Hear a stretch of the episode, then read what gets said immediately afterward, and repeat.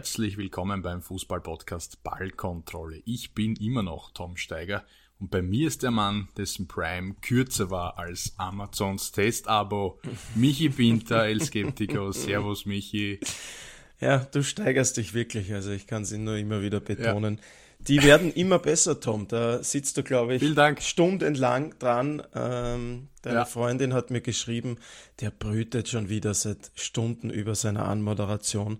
Bitte macht's da was anders, tauscht euch da mal aus. Ähm, der verbringt mir zu viel Zeit. Ja, aber man merkt's, ähm, die werden gut. Wirklich. Stark, Tom. Mhm. Guten Morgen. Ja, Guten Morgen, Michi, guten Morgen. Äh, mir fällt auf, sie werden immer besser, weil du, weil du wenig Antwort drauf hast. Ja, also da genau das ist es. Genau das ist es, da kann ich wirklich nicht, nicht viel drauf antworten. Da hast du absolut recht. Auf diesen Schwachsinn. Das ist einer ja. der Punkte, mit dem ich in meinem Leben tatsächlich leben muss. Aber das, äh, ja, das geht schon, geht schon ganz gut so, weil ich auch weiß, dass deine Prime ähm, ja noch kürzer beziehungsweise nie vorhanden war. Ja, du hast recht, absolut, Michi. Das, das Michi, wo geht's heute hin? Äh, definitiv, äh, wir nehmen auf am 20. November, äh, morgen das Highlight-Spiel, für viele das Spiel des Jahrzehnts, möchte man fast sagen. Österreich gegen Deutschland. Für wen? Und das wird so ein bisschen unser habe hab ich mir sagen ja, da, also vor ein paar Experten. Kann ich gleich mal wieder den El Skeptico geben. Das ist ein Freundschaftsspiel, das ist ein Spiel wie jedes andere. Der Gegner ist ein prominenter, unser Lieblingsnachbar, äh, aber viel mehr ist es dann auch nicht. Das ist das letzte Spiel des ja, Jahres. Auch definitiv. das kommt dazu. Äh, ja, wollen wir es nicht gleich übertreiben, ähm, um da vielleicht den ein oder anderen Hörer zusätzlich zu gewinnen. Äh, ja. Michi, am Donnerstag spielte Österreich äh, in Estland. Ähm, gehen wir es ganz kurz durch, war ein hochverdienter Sieg, äh, wenn wir auch auf die Statistiken blicken. XG-Wert 2,04, Ballbesitz 64%, Torschütze 16. Ähm, unterm Strich werden wir, glaube ich, so die Aufstellung nicht ganz sehen morgen gegen Deutschland. Ich glaube, das war bisschen auch ein Experiment wieder mit Seiwald rechts hinten. Bosch hat ja dann teilweise diesen Sechser, Achter gegeben, also bisschen, bisschen neues System, was Rangig da reingebracht mhm. hat und ähm, ich finde es, oder ich glaube, es wird ein 4-1-4-1 werden. Ähm, vor allem das Zentrum stärken mit Flo Grilic. Ich kann mir vorstellen, dass der auf der 6 spielen wird. Ähm, Alaba hat ja links hinten begonnen, das war neu. Äh, Wöber im, in der Innenverteidigung. Äh, Michi, ganz kurz nur. Estland für dich abgehakt. Wir sind Gruppenzweiter, weil Belgien gestern souverän gegen Aserbaidschan gewonnen hat. So ist es. Es geht nur noch um diesen zweiten Platz. Das haben wir schon ausgeführt in der letzten Folge äh, gegen Norwegen, die noch äh, gegen, gegen Schottland, die noch gegen Norwegen spielen, ähm, zeitgleich. Äh, ja, es war ein gutes, konzentriertes äh, Spiel, keine, keine überragende, äh, spektakuläre Leistung, aber das braucht es auch nicht. Ähm, zwei Punkte dazu. Mir hat Estland tatsächlich ganz gut gefallen, für das, dass das eine richtig kleine Nation ist, die, ja. Die jetzt niemanden wehgetan hat in den letzten Jahren, aber die haben das defensiv wirklich ganz gut gemacht, waren, waren mutig auch nach vorne, ähm, sehr viel Laufarbeit, sehr spritzig auch in den Zweikämpfen, also das, das war überraschend gut. Aber dies, auch diese Spiele musst du dann eben als, als österreichisches Nationalteam gewinnen.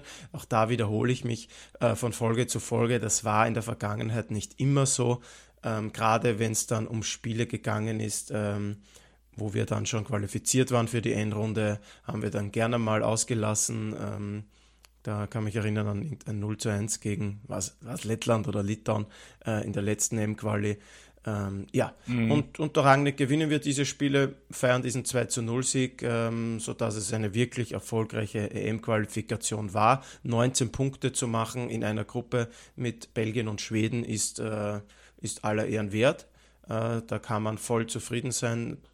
Auch wahrscheinlich oder vielleicht äh, bester Gruppenzweiter zu werden äh, von allen zehn Quali-Gruppen. Äh, das ist eine gute Leistung, damit können wir wirklich zufrieden sein. Das, ist das, ja. Äh, meiner Meinung nach, wo wir aktuell stehen. Und äh, Punkt 2, beziehungsweise jetzt eh schon Punkt 3, ähm, aufstellungstechnisch gegen Estland von den Namen her liest sich das schon wieder sehr, sehr gut. Also da hat von mhm. den Stars wenn wir das äh, so bezeichnen wollen. Nur noch Marko Arnautovic gefehlt, der dann äh, in der Halbzeit gekommen ist. Sonst haben da im Grunde alle gespielt. Flo, Flo Grilic hast du angesprochen, den erwartest du gegen Deutschland. Ja, möglich. Das Thema bei ihm ist nur, dass der verletzt äh, einberufen wurde.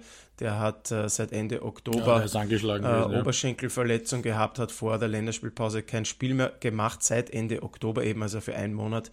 Ähm, schauen wir mal, ob der fit genug ist. Wenn ja, dann ist er auf jeden Fall eine Alternative für dieses Deutschlandspiel. Und damit würde ich jetzt auch äh, dieses Estland-Spiel abhaken. Wie gesagt, ähm, brauchen wir nicht lange drüber reden, außer dass das eine gute, konzentrierte Leistung von beiden Mannschaften war ähm, und Österreich da 2 zu 0 gewonnen hat. Genau.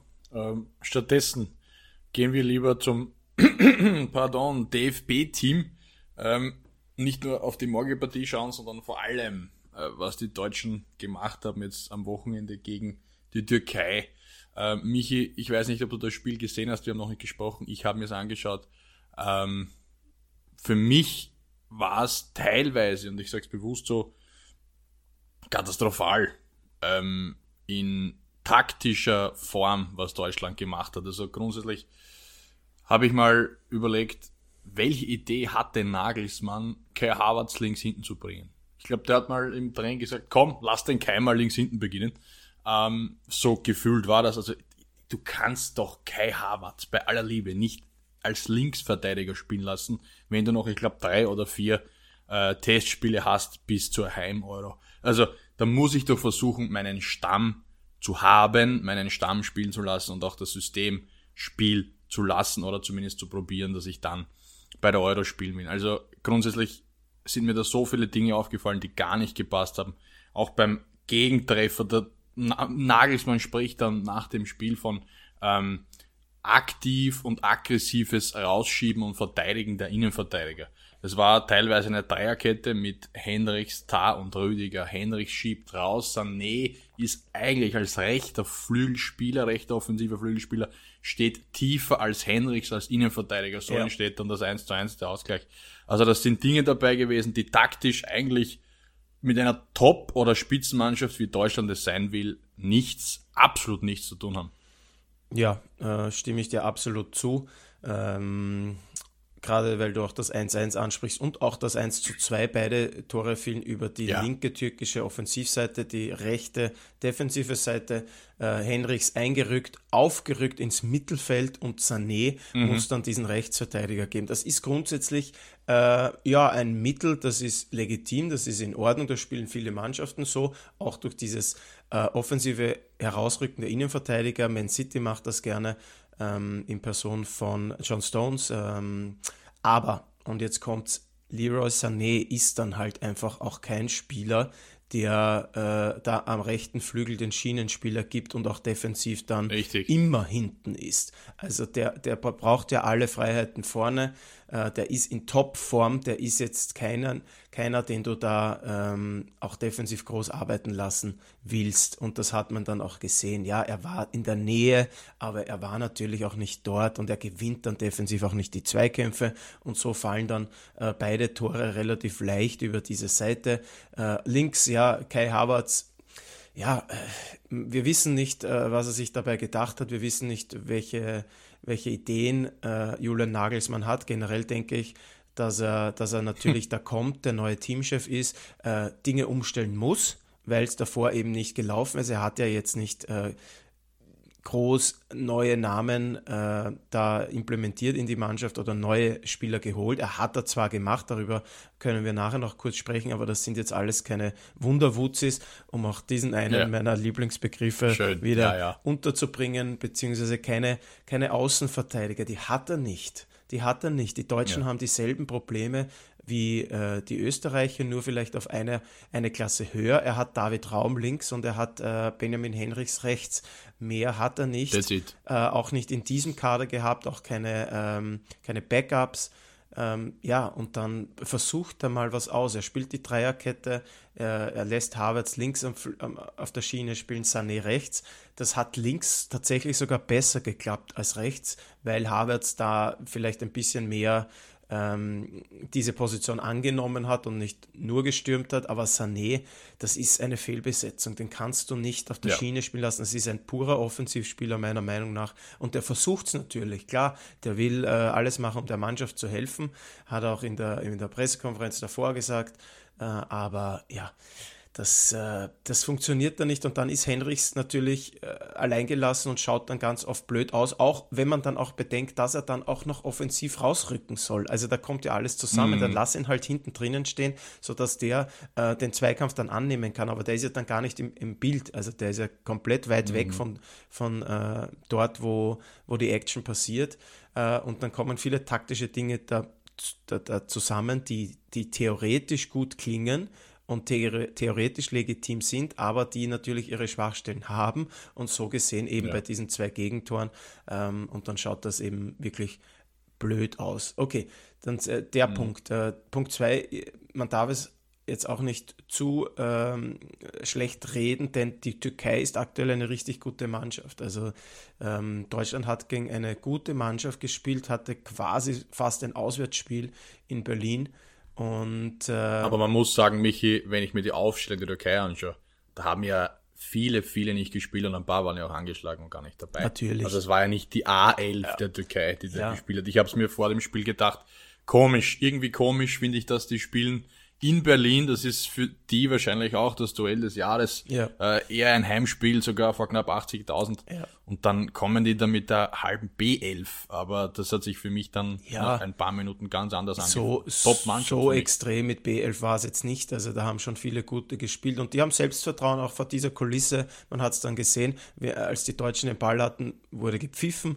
Als die Türken den Ball hatten und die Tore gemacht haben, war großer, großer Jubel im Stadion. Also es war quasi wie ein Heimspiel. Mhm. Du sagst es richtig. Für die war das das Spiel des Jahres auf jeden Fall, dass sie da noch gewonnen haben. Also die Türken sind eine richtig gute Mannschaft. Bin ich sehr gespannt äh, auf die Europameisterschaft nächstes Jahr, welche Rolle sie da spielen können, haben sich auch äh, vor, äh, vorzeitig für die EM qualifiziert. Also der Gegner mhm. war ein guter, aber ähm, die Leistung der Deutschen wieder äh, nicht, nicht optimal. Es, klar, es gab Phasen, wo man gut war, aber ähm, am Ende steht eben eine Niederlage und die hilft äh, dem ganzen Team äh, und, der, und äh, nicht weiter und ist sicher nicht, auch nicht gut für die Stimmung. Und ja, Nagelsmann kommt, äh, gilt auch als, als der neue Hoffnungsträger, gilt als der, der das jetzt alles wieder in die richtigen Bahnen lenkt und will etwas verändern und will etwas machen und versucht dann was. Und wenn das aufgeht mit Harvard, ist er der, Größ der große äh, König in Deutschland und wird medial gefeiert. Ähm, ja.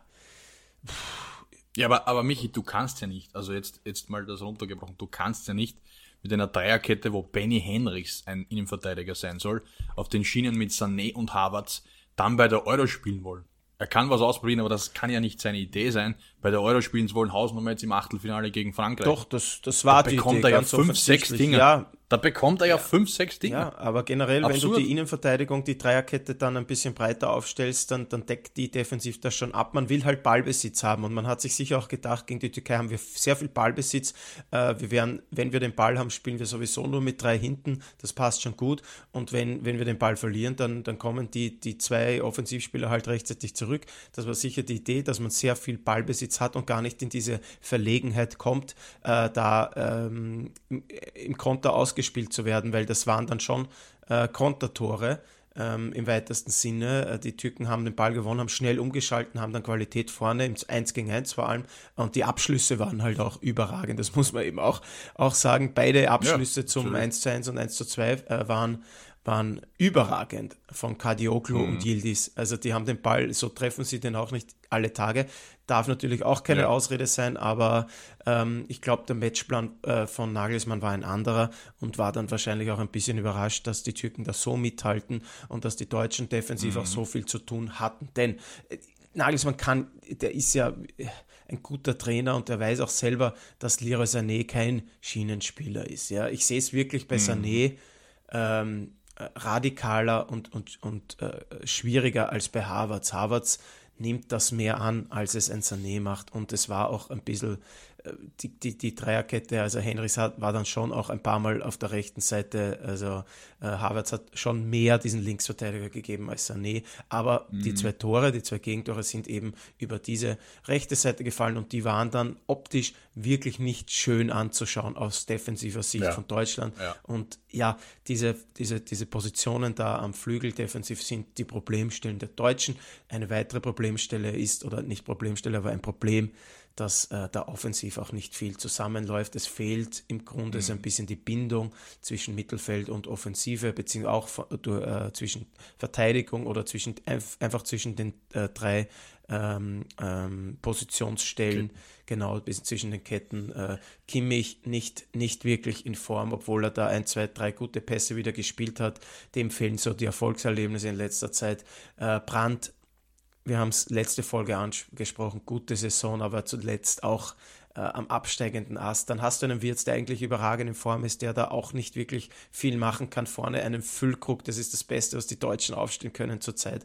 Ähm, ja, nominell gute Aufstellung, aber nicht, es, es läuft einfach gerade nicht. Und Nagelsmann hat dann eben versucht, irgendetwas umzustellen, ist nicht, ist nicht aufgegangen. Jetzt hat er noch drei, vier Spiele, ja. wo er wieder was anderes probieren wird. Meiner Meinung nach muss er, muss er die Linksverteidiger und Rechtsverteidiger, die er hat, jetzt mitnehmen, jetzt spielen lassen. Äh, vor allem die mhm. Viererkette ähm, einspielen lassen, keine großen Experimente machen. Sie brauchen Vertrauen, sie brauchen Einsätze, sie brauchen Eingespieltheit äh, und sie brauchen Erfolgserlebnisse. Und das ist das, um was es jetzt ja. gehen wird für Deutschland, unter anderem jetzt auch gegen Österreich. Richtig, Michi. Ich sehe persönlich äh, sogar noch weitere Baustellen. Also ich glaube ja, dass dieses Mittelfeld bei Deutschland äh, ein großes Problem ist, genauso wie es auch die Bayern haben, dass sie diese Holding Six nicht haben. Und wenn du dann eine Dreierkette spielst, in der Defensive mit einer Fünferkette auftrittst, wobei zwei äh, äh, krasse offensive Spieler diese äh, Schienen besetzen, dann brauchst du einen klassischen Sechser, meiner Meinung hm. nach. Der dir dann in die äh, Innenverteidigung reinrutscht, der dir das absichert. Das ist Gündogan bei Fahr nicht, das ist Kimmich nicht, das hat er eindrucksvoll bewiesen bei den Bayern, was Kimmich und Gündogan sind, sind klassische Spielmacher-Typen auf der Acht. Mhm. So, und jetzt hast du dieses Mittelfeld mit Kimmich, mit Gündogan, da brauchst du für mich noch, also wenn wir es mal durchgehen, für die Euro vielleicht schon vorplanend, hast du hinten rechts Hendricks, bin ich voll bei dir, den muss er fast spielen lassen, er hat keine bessere Alternative. Innenverteidigung, Tar und Rüdiger aktuell sind die zwei besten Innenverteidiger Deutschlands und links David Raum, es ist nicht wahrscheinlich der A-Pick von äh, äh, Nagelsmann, weil er dort sonst nicht Havertz, Kai Havertz probieren lassen würde, ja. aber ist wahrscheinlich auch der Beste, den er hat, äh, David Raum von Leipzig. Ja. Und dann ist es für mich das große Problem Mittelfeld. Und da würde ich vorausschicken, dass ich eine, ein Dreier-Mittelfeld bilden würde von Gündogan, Kimmich und Goretzka, weil du die Manpower hast. Du hast dann mit Wirtz und Musiala und Sané vorne drei Kreativköpfe. Ich würde Füllkrugs Füllkrug absolut nicht spielen lassen. Er trifft zwar am Fließband, aber das ist die nächste Baustelle, die hast du vorher auch kurz angesprochen, durch die Blume. Deutschland hat keinen Weltklasse-Stürmer, somit lass doch bitte diesen nicht mal internationalen Klasse-Stürmer auf der Bank und bringt drei Kreativgeister, Freigeister vorne drinnen, die dir dann alles äh, dumm und dämlich zerschießen können und spielen können, ähnlich wie Spanien 2012. Ich erinnere dran, da gab es auch noch einen David Villa zum Beispiel. Ähm, und dann spielten sie mit Iniesta, David Silva und Cesc Fabregas als verkappte Neun. Und das hat ja, wie wir alle wissen, Weltklasse funktioniert. Und das ist für mich die ähnliche Möglichkeit, wie es Deutschland machen kann. Und vor allem dahingehend, weil sie keinen Sechser haben, weil sie keine, ähm, weil sie einfach keine Absicherung im Mittelfeld haben. Und dann ist es für mich Harakiri, wenn du dieses 3, 4, 3 spielen lassen willst, was Nagelsmann da gemacht hat, wenn du keine nominelle 6 hast. Und mich, ich weiß nicht, wie du das findest, aber für mich ist sowohl Kimmich, wie ich es gesagt habe, auch aus Gündogan keine Absicherung vor einer Dreierkette, auch nicht vor einer Viererkette. Du brauchst die Manpower, da würde ich Koretzka dazustellen, der hat einfach diese körperliche Komponente, diese Physis, die er mitbringt. Vielleicht statt, statt Gündogan oder Kimmich sogar einen Pascal Groß, der noch einmal äh, diese Körperlichkeit mitbringt, aber ich sehe es nicht, dass man da einen ein 4-1-4-1 spielen lassen kann mit einem Gündogan auf der 6 oder ein Kimmich auf der 6. Das wird nicht funktionieren gegen die absoluten Spitzenmannschaften. Ähm, ja, alles, alles legitim. Ich sehe es äh, nicht ganz so. Erstens mal, wenn du Dreierkette spielst mit äh, Innenverteidigern, die rausrücken sollen, glaube ich, meiner Meinung nach brauchst du diesen, diese Holding Six nicht unbedingt. Also ich sehe das nicht so tragisch, äh, gerade wenn du Dreierkette spielst. Wenn du Viererkette spielst, ist es natürlich, äh, hast du gern diesen, diesen körperlichen Sechser, den sie in dem Fall nicht haben. Äh, ich sehe es mehr das Problem, dass äh, tatsächlich Kimmich und Gündogan zu ähnliche Spielertypen sind. Beide wollen viel den Ball haben, beide wollen jo. das Spiel machen, beide ähm, spielen viel auch in die Breite und wollen diesen, diesen Zuckerpass auch spielen. Also sehr ähnliche Spielertypen. Im Grunde darfst du aber trotzdem keinen von beiden ähm, auf der Bank lassen, weil sie äh, Weltklasse-Spieler sind. Das haben sie äh, in der Vergangenheit bewiesen und das sind sie immer noch. Sie sind jetzt vielleicht mhm. nicht in der to in Topform, aber ähm, im Grunde kannst ja, du Michi, für mich geht's beide nicht auf der Bank lassen. darum, ja, ja, da bin ich voll bei dir. Für mich geht es aber darum, dass du, wenn du einen vermeintlichen Sechser aufstellst, egal ob es Gündogan oder Kimmich ist, das tun sie beide nicht, sie halten diese verdammte Position nicht. Das ist richtig. Die halten das richtig. Nicht. Und das ist dann das Problem. Das ist richtig. Äh, du, du bringst dann Goretzka ins Spiel, da hast du auch recht, dass der natürlich mit der Körperlichkeit daherkommt, aber äh, auch deutlich offensiver äh, sein Spiel angelegt ist als das von Kimmich und Gündogan. Also das, der wäre dann auch nicht dieser Sechser, der seine Position da vor der Abwehr hält, wenn du sie brauchst. Eh nicht, Position. du hättest zumindest drei Zentrale. Du hättest drei Zentrale, ich bin bei dir, das würde ich auch ja. so machen. Also bei mir wäre es ein 4-3-3 auch. Ähm, mit vielleicht Goretzka. Ähm, er hat dann äh, zum Beispiel Robert Andrich mitgenommen. Das wäre so ein, ein körperlicher Sechser, der, der dessen mhm. Nominierung dann durchaus überraschend ist, weil der letzte Saison bei Leverkusen ähm, äh, richtig durchgestartet ist, ein, einer der besten war, heuer aber nicht spielt dort, weil er eben einfach an dieser äh, Stammelf nicht vorbeikommt, an Palacios ja. und Schaka äh, und plötzlich aber Nationalspieler ist. Letztes Jahr war er kein Nationalspieler, obwohl er Stammspieler bei Leverkusen war und dort richtig gut performt hat. Jetzt ist es plötzlich, also auch so geht Fußball. Ähm, aber den hat er jetzt auch nicht eingesetzt. Äh, das wäre so ein Sechser, den, den du dir vorstellst, äh, den Deutschland vielleicht braucht. Ich bin mir da nicht so sicher. Ähm, vor allem, wenn du eben mit Dreierkette spielen willst und Innenverteidiger haben willst, die dann rausrücken und dann steht dann plötzlich ein Tar oder ein Hendricks, die auch zweikampfstark sind, äh, als Sechser da. Alles möglich.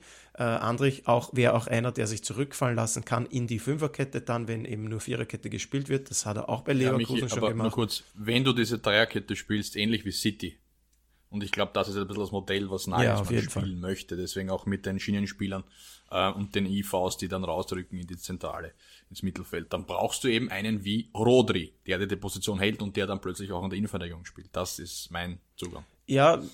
Uns fehlt einfach Ja, ein. ich, ich sehe es nicht ganz so, weil dann, du hast ja dann eh den Innenverteidiger, der rausrücken kann und der dann dort steht, wo du einen, wo du einen Sechser brauchst. Also ja, ich glaube, das größere Problem ist, dass äh, Kimmich Gündogan, das hast du eh auch angesprochen, dass die beide Spielmacher sein wollen, dass die beide sehr, sehr ähnlich sind. Also ich glaube, da klappt, ja. da würde Kimmich Goretzka besser klappen oder Gündogan Goretzka besser klappen. Ähm, ja, das, äh, da hat man aber genug Personal für diese zentrale, aber sehr ähnliche Spieler. Auch Pascal Kos ist ein ähnlicher Spieler. Der will auch das Spiel machen. Mhm. Das ist ein Spielmacher. Der tritt gute Standards. Ähm, der kann aber auch nicht jetzt die Hoffnung für die EM sein. Der ist ja auch nicht mehr der Jüngste. Und dann hat er jetzt noch Grisha Prömel von Hoffenheim nachnominiert. Ja, das ist dann so. Der ist ein Dauerläufer, der, der läuft sehr viel. Ja. Der ist jetzt vielleicht nicht der, ähm, der, der Spielmacher-Typ, aber der, äh, der ist zweikampfstark, der ist laufstark, aber der hat jetzt nicht diese Klasse, um da den Unterschied zu machen. Äh, und das ist dann das zentrale Mittelfeld, das waren die aktuellen Nominierten. Na? Entschuldigung, heute habe ich sehr oft den Frosch im Hals. No props. Ein kleiner Schluck Tee und dann geht schon besser. Und dann kommen wir zur Offensive. Okay, du würdest Füllkrug draußen lassen, ich nicht. Ja, der hat nicht die, die, diese, diese absolute Klasse, die, die es braucht, um dann Europameister zu werden vielleicht.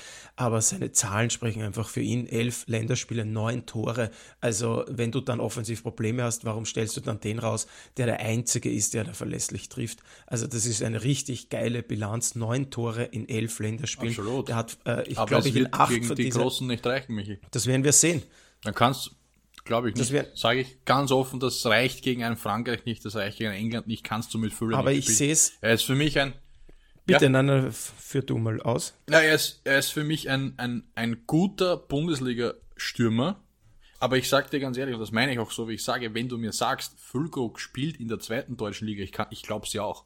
Ja, ja, er ist ein Spieler, ja lange der, zweiter Ligaspieler, der hat Ja, ja, eh, aber er ist richtig, aber er ist ein Spieler, der natürlich mit Statistiken glänzt im Nationalteam. Schauen wir es bei Dortmund an, ist das ein bisschen anders. Ähm, also für mich fehlt das sehr viel, dass ich sagen kann, der ist auch in der inter internationalen Spitze zu Hause. Ich glaube immer noch, Haller ist der bessere Stürmer, hat aber diese Nachwehen von, von Chemotherapie und Krebs etc. Brauchen wir nicht ausführen, aber da fehlt mir sehr, sehr viel. Und wenn ich dann sehe, dass Deutschland einen Füllkrug und einen Marvin Duksch nominieren und das ist aktuell das Beste, du hast es anfangs gesagt, was Deutschland in der Offensive respektive im Sturm zu bieten hat, also dann gute Nacht. Für mich ist das viel, viel zu wenig, sage ich ganz ja. offen. Ja. Deswegen würde ich dieses, die, dieses magische Dreieck vorne gerne sehen. Ich glaube, dass Sané, Musiala und Wirtz kreatives Potenzial haben und somit die Top-Nationen eher gefährden können, wie wenn du einen sehr, sehr ausrechenbaren Niklas Füllkrug vorne drinstehen hast, der eben kein Lukaku ist oder ein Mbappé ist oder ein Giroud ist oder was auch immer. Ja. Ähm, ja, klar, das, das ist absolut klar, dass Füllkrug jetzt keiner ist, ähm, der, der da mithalten kann mit den absoluten Top-Stürmern in, in der Welt. Aber ähm, seine Bilanz spricht für sich. Er macht dann die Tore, die Deutschland braucht, auch wenn er ausrechenbar ist, auch wenn er nicht schnell ist, aber auch dieses Tor gegen, gegen die Türkei hat er, hat er hervorragend gemacht. gemacht. Ja. Mhm. Äh, und der andere Punkt ist, okay, jetzt sagst du selber, äh, Nagelsmann hat nicht die Zeit, da groß was auszuprobieren, groß irgendwie das System zu verändern, aber dann forderst du im gleichen Zug, äh, dass Deutschland plötzlich auf den Mittelstürmer verzichtet und dann ohne echten Stürmer spielt. Äh, auch das ja. ist et, dann ein System, das gehört einstudiert. Da, da müssen dann die Laufwege stimmen, ähm, dass du dann wirklich deine, deine kreativen Offensivspieler dann auch so in Position bringst, dass sie zu Abschlüssen kommen, dass du dann auch Spieler im Strafraum hast, wenn dann mal über die Seite durchgebrochen wird. Ähm, das, auch das ist nicht einfach und, und in, letzten, in den letzten Jahren, in den letzten Spielen hat äh, Deutschland schon immer auch mit diesem äh, Stoßstürmer gespielt. Von dem her. Natürlich, äh, aber das, das würde, finde ich, auch Nagelsmann mehr in die Karten spielen, wenn du vorne drei Kreative hast, die auch laufstärker sind als Füllkrug, wenn du A, mehr Ballbesitz haben willst und B, permanent dieses Gegenpressing forcieren möchtest finde ich, ist das ein besserer Aspekt. Und wenn du dann aber probierst, Harvards und Sané als Schienenspieler oder auch als, als sagen wir mal in der Fünferkette defensiv, dann kannst du für mich eher probieren, einen Wirtz, einen Sané, Musiala ist jetzt verletzt, okay, aber dann stelle ich vorne noch einen Harvards hin als falsche Neun. Hausnummer. Das wäre meine ja, Idee gewesen. Nein, das ist absolut okay und das werden wir sehen, ob er das umstellt. Ich glaube aber nicht, äh, dass äh, ich glaube, Füllkrug ist mit einer der gesetztesten Spieler ja. aktuell. Ja, tatsächlich. das, dass er eben jedes Spiel auch trifft. Er macht seine Tore. Ja. Und Tore sind das, was zählt in, im, im, Fußball äh, und solange er trifft, wird er spielen. Ähm, von dem her ich, ist es halt einfach eine Systemfrage. Äh, hinten Viererkette für mich. Dann, äh, ja, ob es jetzt drei oder zwei Mittelfeld sind, das, du brauchst einfach zwei zentrale Mittelfeldspieler, die in Form sind, die Selbstvertrauen haben, die da hinten das, das Spiel machen. Ähm, dieses Thema Goretzka, Kimmich, Gündogan, das gibt es schon ganz lange. Das ist, ist das ja. ist einfach das zentrale Mittelfeld in den letzten Jahren bei Deutschland.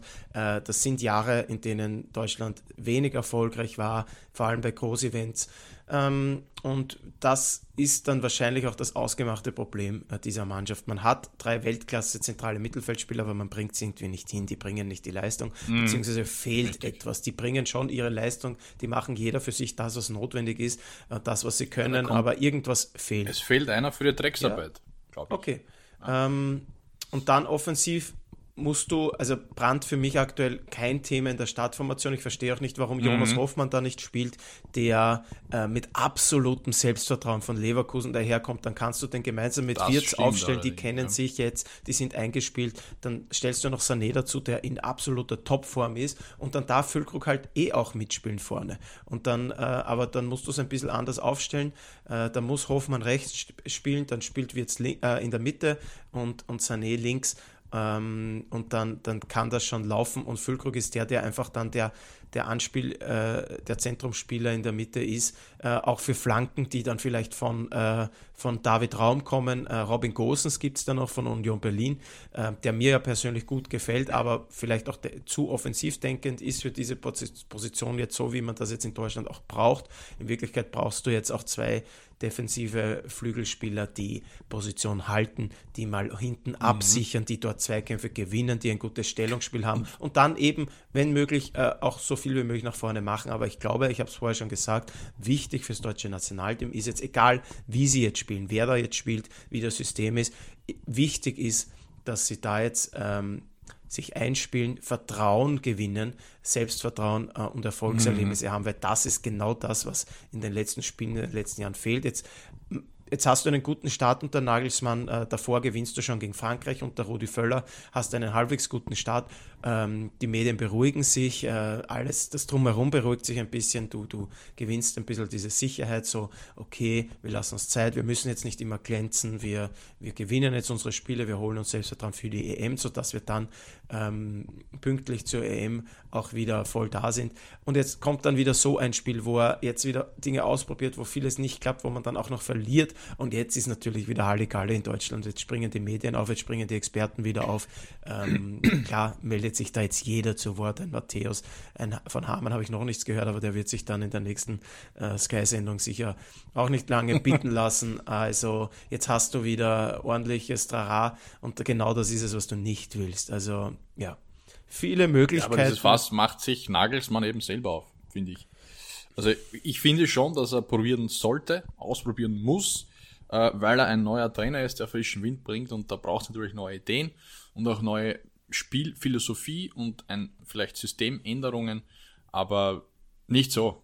Also vorher hast du es richtig angesprochen, ich, ich finde auch, Jonas Hoffmann wäre einer für dieses System, was er da gegen die Türkei äh, umgehängt hat. Also dieses, dieser Schienenspieler wäre ja prädestiniert, wenn der Jonas Hoffmann. Das stimmt. Das ist absolut, auch wenn er das bei Leverkusen jetzt nicht ja. äh, gerade nicht spielt. Der spielt das so, die spielen dieses äh, 3-4-2-1, da spielt einen von zwei offensiven Mittelfeldspielern ja. direkt neben äh, Florian Wirz. Also wie gesagt, die sind eingespielt, die verstehen sich, ähm, die, die können miteinander und äh, ja, äh, aber er, er hätte natürlich diesen, diesen Flügelspieler, diesen Schienenspieler machen können. Ja. Da wäre er prädestiniert, weil er das auch kann.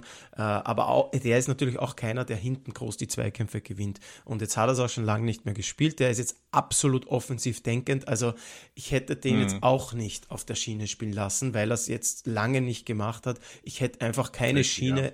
gemacht. Ich hätte Henrichs, der das gut ja. macht bei Leipzig, und David Raum, der das in letzter Zeit auch wieder gut gemacht hat, einfach da jetzt spielen lassen und die. Die sind zumindest solide. Solide und vor allem defensiv auch da. Ja, ja ähm, genau. Und die zwei jetzt, du hast keine anderen, du hast keine besseren. Günther von Freiburg ist verletzt, der, der da immer wieder Backup war. Ähm, und äh, dann, dann ist es dann bald schon zu Ende und deswegen lasse ich die jetzt spielen und gebe denen Vertrauen und das sind meine Einser, Einser ähm, Außenverteidiger für, für die EM und deswegen, ähm, mhm. ja, das wird jetzt auch dann so sein. Er wird Havertz nicht wieder da hinten spielen lassen, obwohl es jetzt das jetzt nicht das große Problem war. Klar, auf dem hängt man sich auf weil das eben ganz eine, eine komische taktische äh, Marschrichtung war.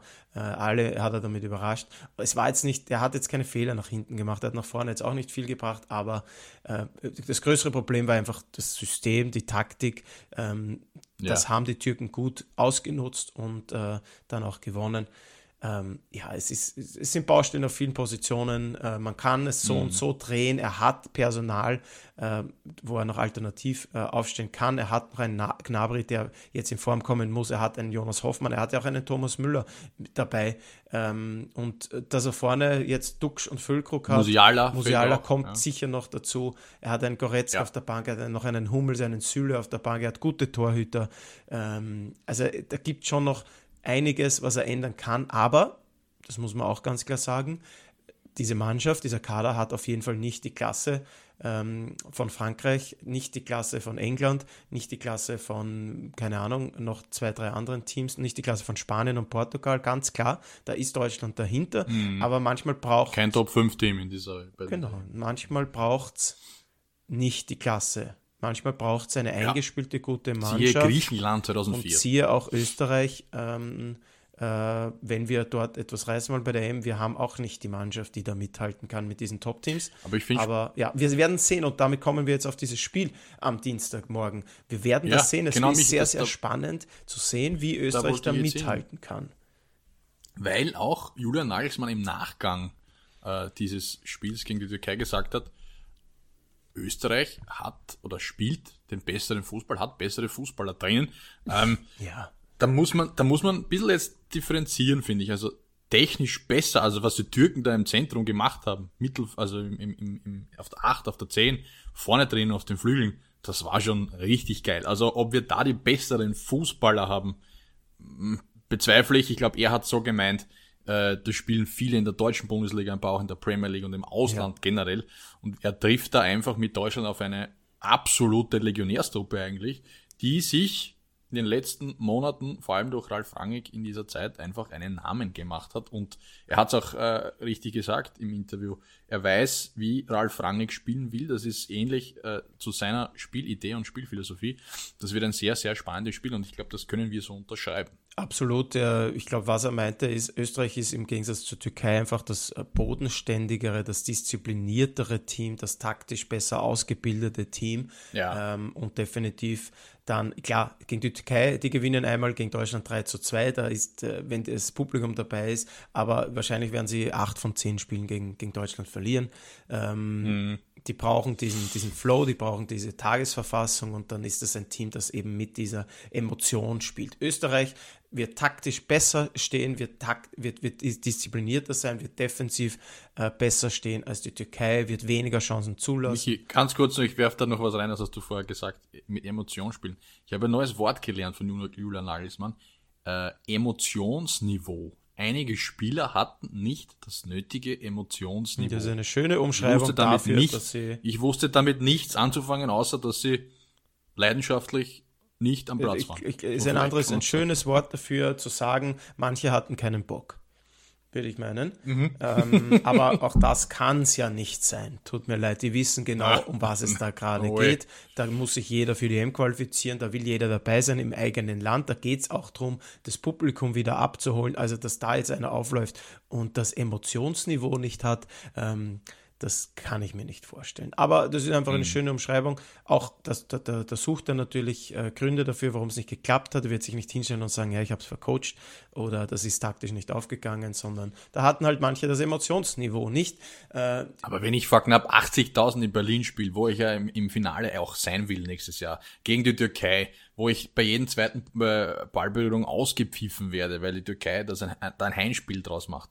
Also wenn ich da kein Emotionsniveau an den Tag lege, wenn ich da keinen das Bock habe, dann bitte Tom, bleib zu Das Hause. ist es nicht. Also äh, da- das ist es das ist definitiv nicht. Das Emotionsniveau werden auch die Österreicher haben jetzt im Duell mit, äh, mit Deutschland. Wir werden, ich bin wirklich gespannt. Denn Deutschland, das nicht in Topform ist, ein Österreich, das, äh, das mit Selbstvertrauen daherkommt, das auch nicht in Topform ist, das muss man festhalten, denn auch Estland kann man dann mal 4-5-0 schlagen, wenn man, wenn wirklich alles läuft. Also es kann auch wieder so sein, dass äh, äh, Österreich gegen gegen starke Gegner tut sich natürlich oft schwer. Ähm, wir werden mitspielen, wir werden auch viel Ballbesitz haben, glaube ich. Ähm, Ich glaube, dass das für unser Spiel besser ist, als wenn wir gegen Estland oder Aserbaidschan ja, spielen. ja, ja, ja glaube ich auch, weil wir uns schwer tun, tiefstehende Gegner äh, zu bespielen. Aber äh, es kann auch so lauf, laufen wie gegen Belgien, dass wir eine gute Leistung äh, zeigen und dann trotzdem 3-0 zur Pause oder, oder relativ früh hinten sind. Ähm, also äh, ein sehr spannendes Spiel. Ich, ich kann da echt nicht, nicht viel äh, äh, predikten oder voraussagen. Ähm, aber ich habe mir vorher überlegt, welche Du Spieler, musst, Tom, du musst einen Tipp welche. Spieler aus dem Ja. österreichischen Nationalteam würden aktuell im deutschen Nationalteam spielen? Was, mir, fall, mir fallen da zwei ex- gleich mal ein, oder zumindest einer. Also Xaver Schlager würde ich aktuell Xaver ins zentrale Mittelfeld in die Startaufstellung in, in Deutschland geben, Richtig. weil der einfach keiner ist, der jetzt große Ansprüche hat, ich will das Spiel machen, sondern der ist dieser brave Rackerer, den sie nicht haben und das fehlt ihnen auch Niki Seiwald, obwohl er bei Leipzig nicht spielt und dann würde er im Nationalteam Deutschland, der wär, würde da eine gute Rolle spielen, glaube ich. Ja, offensiv Ja, also sehe ich Savica Gregoritsch, auch Leimer gerade nicht, aber, aber Xaver Schlager, Alaba natürlich würde spielen, ähm, den würde er Ja. vielleicht da links hinten dann einsetzen können. Ähm, der, die zwei, also Xaver Schlager und Alaba würde ich ins deutsche Nationalteam stecken aktuell. Ja, ja, bin ich bei dir. Sehe ich genauso. Also die beiden hätte ich auch gesagt. Ich weiß nicht, äh, Konrad Leimer. Ja, dabei wäre er. Ich glaube, der würde zu, der, der, ja, aber ich glaube, der würde auch zu diesen, diese, zu diesem Spiel von Nagelsmann, glaube ich, sehr gut passen. Also diese, dieses, ja, dieses den liebt er ja sowieso, auch mit. Wir, ja, ja, ja. Also das könnte, könnte durchaus sein, dass der spielt, aber ja, Alaba Schlager und das ist ja auch schon was für Natürlich. Österreich. Also wenn man sagen kann, zwei bis drei Spieler würden wahrscheinlich aktuell in der deutschen Elf spielen. Das ist eigentlich großartig und da sieht man die Entwicklung der letzten Monate und Jahre. Und wenn wir jetzt die beiden Trainer nur ganz kurz gegenüberstellen, für mich, für mich ist es so, Ralf Rangnick hat diese Red Bull Philosophie, dieses, dieses Gegenpressing, dieses äh, raus, dieses offensive Attackieren, wie man es gerne nennt, dieses aus der Abwehr rausschieben, attackieren, Gegenpressing, ähm, bisschen implementiert. Also der war so ein bisschen der Vorreiter, mhm. 2012, 13, 14. Und Julian Nagelsmann hat's vermeintlich perfektioniert mit Leipzig, dann auch mit den Bayern ein bisschen und jetzt wirkt's für mich so, als würde er gerne dieses 2.0 Pressing haben. Also er probiert sehr viel aus, er doktert sehr viel herum, er macht's, glaube ich, zu, wie soll ich sagen, zu diffizil im einfachen Bereich. Also es mhm. wäre einfacher, als was er daraus macht. So, so habe ich das Gefühl. Das würde ja ein, eine Spielphilosophie umhängen wollen und das Spiel neu erfinden. Ja, so ich glaube, er, er sieht einfach dass, genau das, was wir auch sagen, dass er jetzt nicht den Kader, nicht die Spieler hat, um, äh, um Europameister zu werden, wenn er jetzt alles normal ja. spielen lässt, dass er eigentlich gegen Frankreich, England und so weiter eigentlich keine Chance hat, wenn es da wirklich gegeneinander geht und er taktisch einfach ein klassisches 4-2-3-1 spielt oder 4-3-3 eben und, und, und all das macht, was Deutschland in den letzten Jahren gemacht hat. Deswegen sucht er nach irgendetwas Neuem, das mhm. alle überraschen wird, äh, mit dem er dann auch die Top-Nationen so easy schlagen kann, weil man einfach taktisch überlegen ist. Ich glaube, gefühlt sucht er nach dem. Er ist ja auch dieser junge äh, äh, Laptop-Trainer, ähm, der, der da über viel über Taktik kommt. Ähm, und äh, ja, da sucht er was. Das ist jetzt ein bisschen in die Hose gegangen. Ich sehe es wirklich nicht so kritisch wie viele andere. Er hat das ausprobiert. Es ist ein Testspiel. Äh, das einzige Problem ist, dass jetzt die Zeit langsam ausgeht und man hat jetzt äh, ein halbes Jahr dann noch Zeit. werden schon einige Spiele noch sein, aber ähm, ja, sie werden auch dann sehr früh zusammenkommen, nehme ich an vor der EM, ähm, damit man da noch viel ein, einstudieren kann. Ich glaube, wir werden bei der EM ein anderes Deutschland sehen, bin ich mir sehr, sehr sicher, mhm. äh, im eigenen Land unter einem guten Trainer mit einem äh, grundsätzlich guten Kader. Die müssen dann eben alle in Form sein, ganz wichtig, aber das ist auch wichtig für jede andere Nation. Ähm, und ja. dann äh, geht es auch natürlich auch um die Auslosung. Es geht um darum, ähm, wie man reinstartet, welchen Flow man aufnimmt. Äh, und, und dann ist vieles möglich für Deutschland. Bis dahin glaube ich schon, dass Nagelsmann das, ähm, das hinbekommt. Ähm, jetzt aber eben morgen schon dieses Spiel gegen Österreich und damit, glaube ich, Tom, machen wir das Thema zu. Wir haben ja noch so mhm. viele andere Dinge, worüber wir reden jo. wollen. Ähm, bin ich sehr gespannt, ähm, wie, das, wie das ausgehen wird, wie auch Österreich da mithalten kann. Es ist ein interessantes, spannendes letztes Länderspiel ähm, in diesem Jahr und ich freue mich drauf. Same hier, mich. Und jetzt gib endlich einen Tipp ab für dieses Spiel. Du musst. Du musst dann. Ähm, ich tippe 2 zu 1 für Deutschland. Mhm. Ich mach's umgekehrt. 2 zu 1 für Österreich. Na schön, dann werden wir das, wenn wir, ja. wenn wir uns das nächste Mal hören. Ähm, Bin gespannt auf dieses Spiel. Wie Schmitz Katze. ja, ich freue mich wie Schnitzel. Ja, auch das. äh, Deutschland ist wahrscheinlich momentan keine Top-Nation, wie zum Beispiel, und das machen wir ganz kurz, Frankreich. Das müssen wir anschneiden. 14 zu 0. Ich wiederhole es gerne nochmal. 14 zu 0 gegen Gibraltar. Okay, es ist Gibraltar, aber das war ja ein. Also ich habe mir das Spiel so im Augenwinkel angesehen. Das war Scheibenschießen. Also, Michi, wenn, wenn, wenn sie uns beide da reinstellen, in, in Frankreichs Truppe, ich weiß nicht, ob wir da in diesem ja. Spiel nicht auch gewinnen. Man muss hätten. dazu sagen, ich habe mir, hab mir die Zusammenfassung angesehen, die, die haben mir die 14 Tore angesehen. Äh, gefühlt 4, 5 waren Nudeltore, also das waren irgendwelche Abpraller oder mhm. die ersten zwei waren ja. die Eigentore, dann, dann auch der Ausschluss. Also es war sehr, sehr unglücklich für Gibraltar, da ist viel zusammengekommen. Ja, dann haben, äh, waren zwei, drei so Weitschusstore, wo auch der, der Goal Goalie nicht gut aus, ausschaut. Also da ist viel zusammengekommen, dass dann 14 Mal der Ball im Tor ist. Ähm, also äh, ja, äh, aber klar, natürlich ein Ausrufezeichen auch von, von Frankreich. Du musst mal auch 14 Tore schießen gegen so einen kleinen Gegner. Wir haben auch das schon oft angesprochen. Das wird immer schwieriger. Die stellen sich hinten rein, machen das gut. Äh, mhm. Auch Gibraltar, ja, ähm, hat sich, hat sich gesteigert in den, letzten, in den letzten Jahren. Das ist nicht mehr genauso wie keine andere Mannschaft sind das Mannschaften, die du einfach nur abschießt. Also diese ganz hohen Siege haben wir, haben wir in letzter Zeit ähm, nicht mehr oft gesehen und jetzt mal dieser höchste Sieg mhm. im europäischen äh, Fußball aller Zeiten und natürlich auch der höchste ja. für Frankreich, da war es vorher ein C zu 0. Ähm, ja, ist, ist beeindruckend und zeigt eben auch, äh, dass es bei Frankreich läuft ähm, dass die da gut miteinander zusammenspielen. Die machen keine großen Experimente, die wissen genau, wie sie spielen müssen. Das ist eben der Unterschied. Die sind seit Jahren jetzt auch eingespielt, die, die haben seit Jahren auch Erfolg, die müssen auch nichts mehr verändern. Ja, das, die, die können stimmt, jetzt ja. äh, ruhig äh, auf die letzten sechs Monate schauen und, und dann sich auf die EM freuen. Die wissen, die haben ihren Kader, die sind äh, nominell das beste Team der Welt und die können sich nur selbst schlagen, das wissen sie und deswegen läuft da alles mhm. zusammen und sie haben halt auch einen Weltklasse-Spieler vorne drinnen, auch das müssen wir kurz ansprechen. Ja. Kilian Mbappé hat jetzt äh, durch seinen, ich glaube, Doppelpack war es gegen Gibraltar.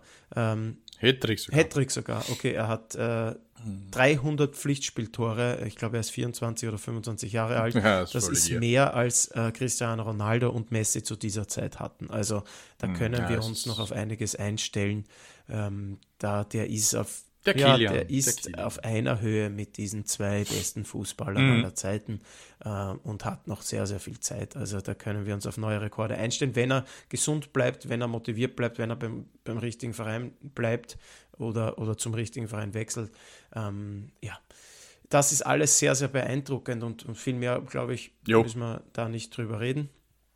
Tom, wir freuen uns auf diese Endphase ähm, der, der EM-Quali, auf dieses Spiel gegen Deutschland. Ob, werden wir dann auch erleben, ob Österreich tatsächlich in Top 2 oder Top 3 äh, kommt. Auch das noch abschließend kurz. Ähm, Habe es mir angeschaut. So viel besser ist es gar nicht, in Top 2 zu kommen. Denn da ist es möglich, dass mhm. da Gruppensieger wie äh, die Türkei, wie die Slowakei, wie ähm, Albanien äh, drinnen sind.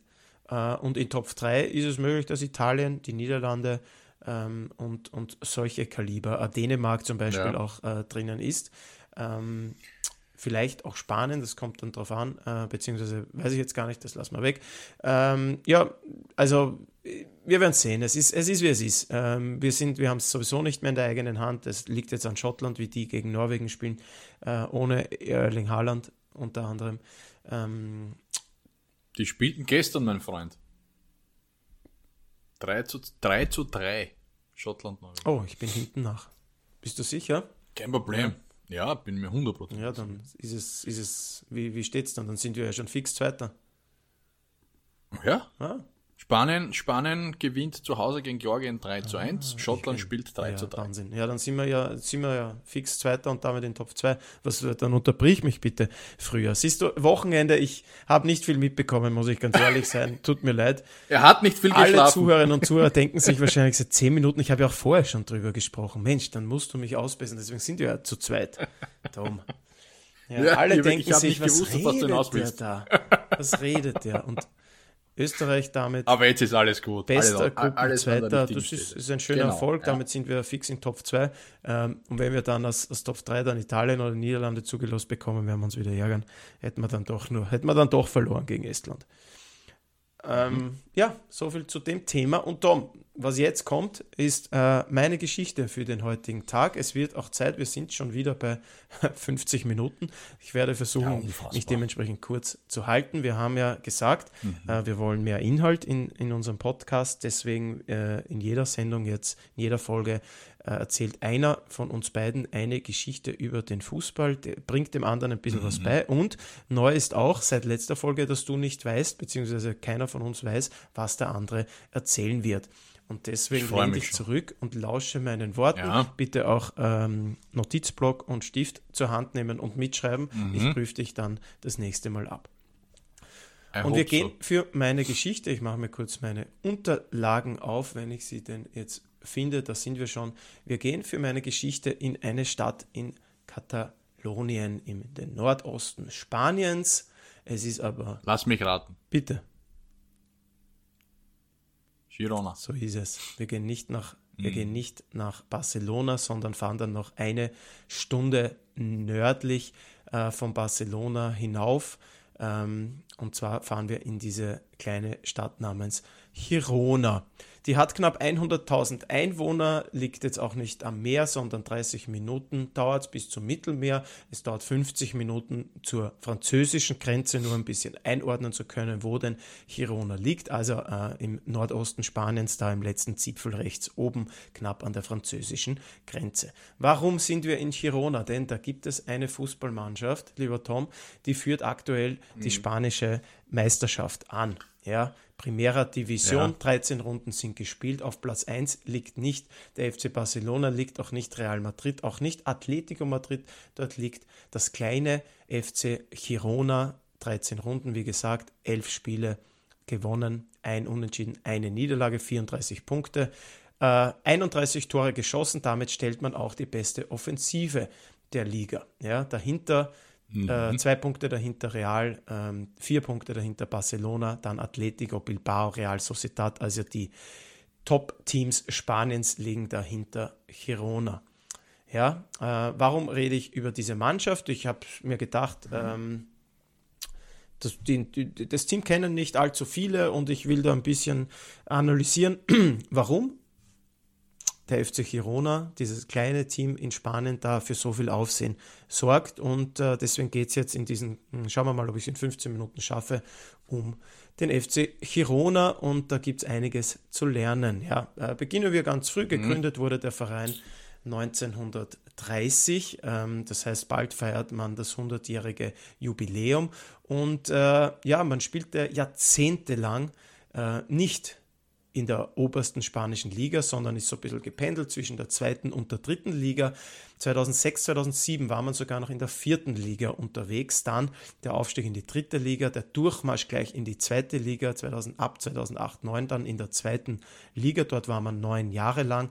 Ähm, und 2016, ähm, 17 wird man dann Zweiter in der zweiten spanischen Liga und steigt damit zum allerersten Mal in der Vereinsgeschichte nach 87 Jahren in die Primera Division auf, wo man sich dann ganz gut schlägt. In der Debütsaison wird man gleich Zehnter, ähm, in der zweiten Saison dann allerdings wieder 18. womit es dann nach zwei Jahren auch schon wieder vorbei war mit äh, dem Spektakel in Girona. Es geht wieder runter in die zweite Liga. Dort verbringt man drei Jahre ähm, und wird dann 2021, 2022, und damit sind wir dann recht, schon recht aktuell wieder, äh, wird man Sechster. Mhm. Und als Sechster kommt man gerade noch so in das Aufstiegsplayoff, das es in der zweiten spanischen Liga gibt. Ähm, nur kurz zur Erklärung, der erste und der zweite des Grunddurchgangs steigen fix auf und den dritten Aufstiegsplatz machen sich der vierte bis äh, äh, der dritte bis sechste aus. Da gibt es ein Halbfinale und ein Finale.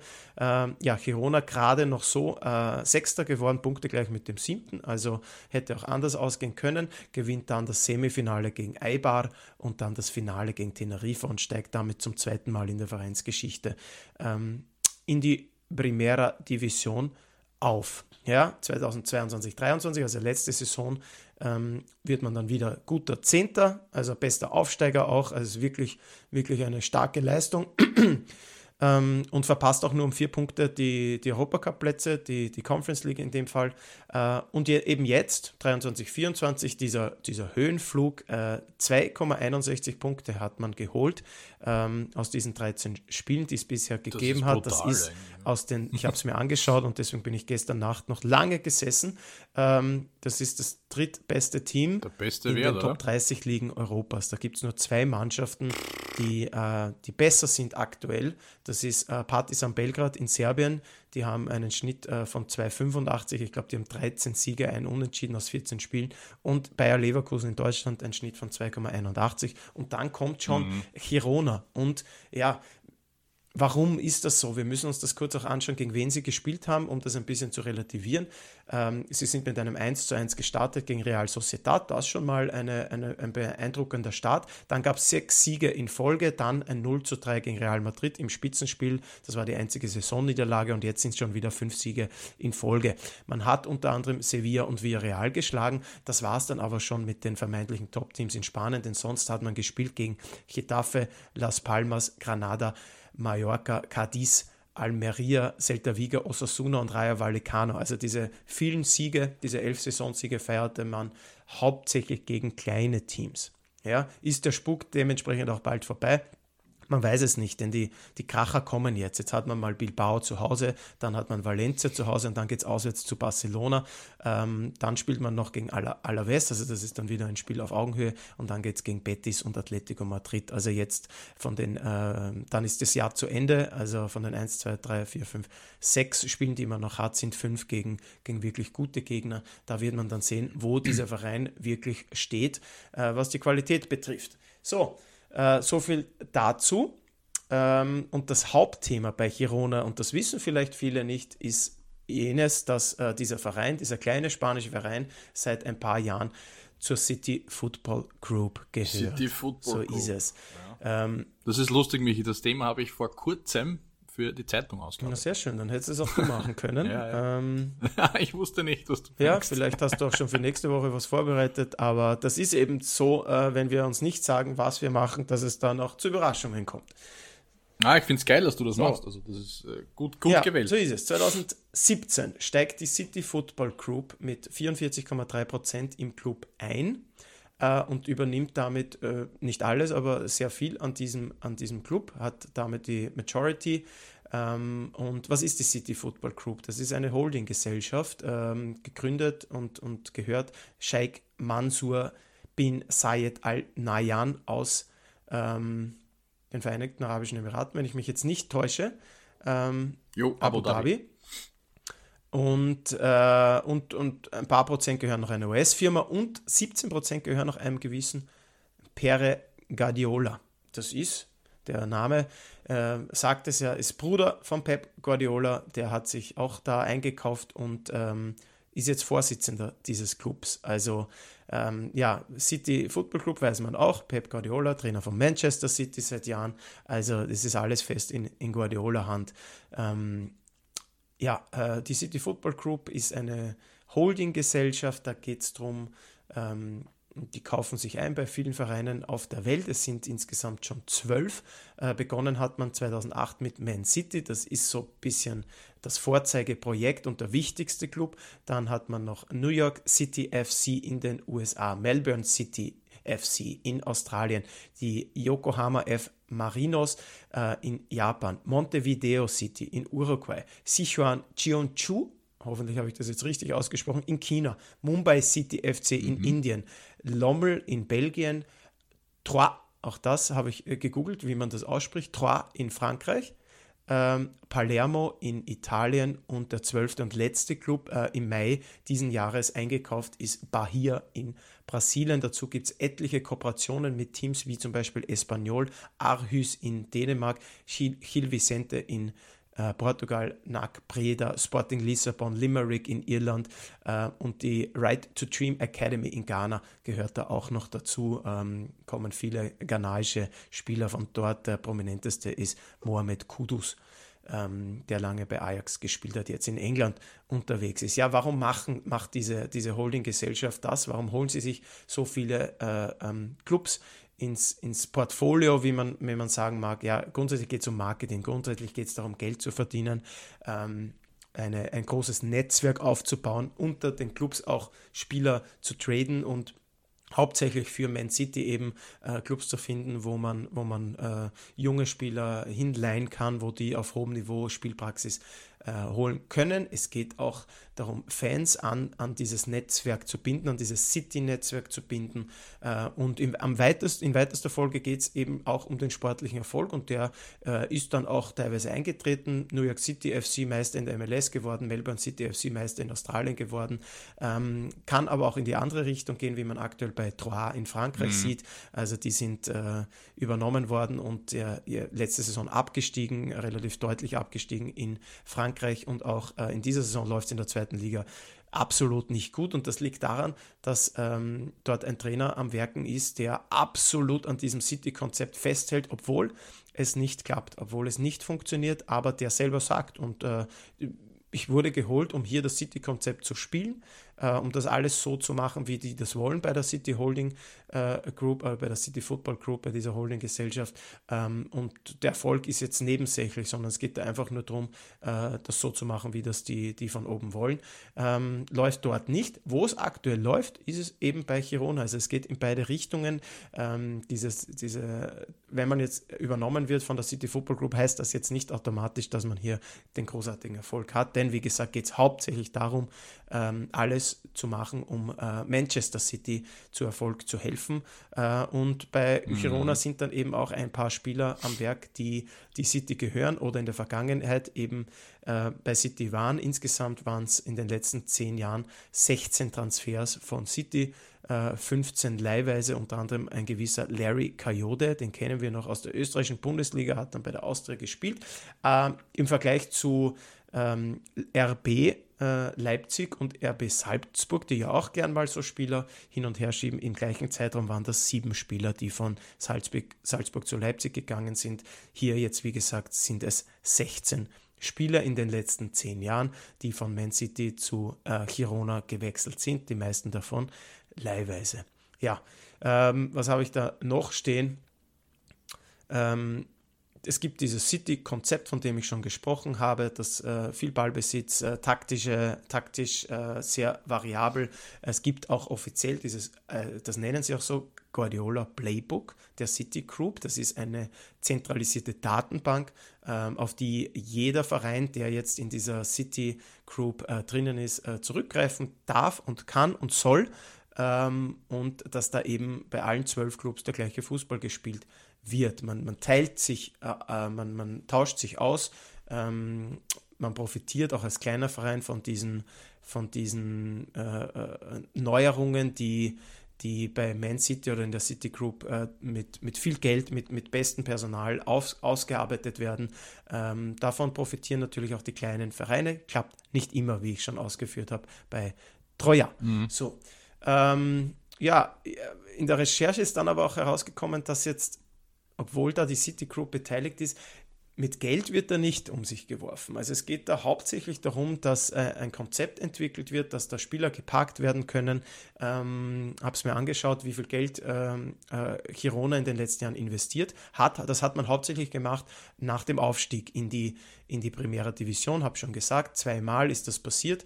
Äh, 2017, 18 spielt man zum ersten Mal in der ersten, äh, in der höchsten spanischen Liga und hat dann da auch dann zum ersten Mal noch ein bisschen Geld investiert.